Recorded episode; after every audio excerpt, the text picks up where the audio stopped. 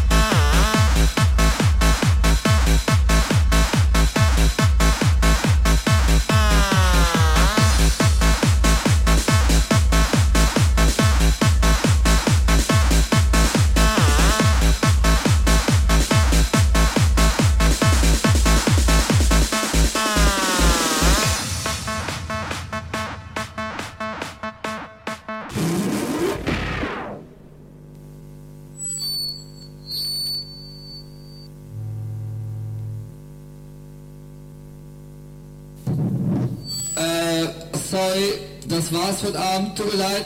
Dankeschön. Komm gut nach Hause. Danke. Tschüss.